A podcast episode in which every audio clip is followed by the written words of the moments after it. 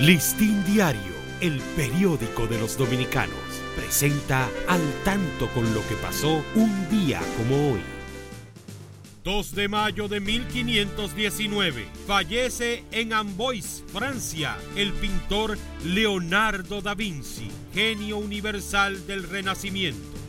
1855, los condenados a muerte Francisco Ruiz y los generales Pedro E. Pelletier y Joaquín Aibar son perdonados en el momento que iban a ser fusilados. El general Santana accedió a perdonar la pena debido a las presiones que así lo demandaban.